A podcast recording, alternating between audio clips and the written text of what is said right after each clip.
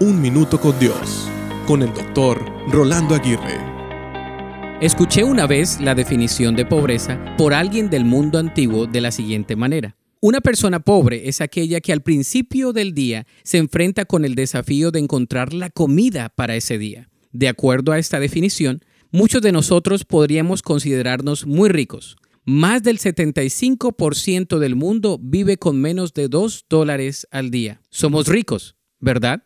Desafortunadamente, hay muchos en el mundo que sí clasifican bajo esta definición de pobreza al tener que buscar el alimento para el mismo día. Pero Dios quiere suplirles a ellos a través de aquellos a los cuales ha bendecido con abundancia. La Biblia está llena de promesas y razones para aquellos que batallan con suplir sus necesidades básicas. Dios tiene un corazón compasivo con los marginados, desamparados y que están en suma necesidad.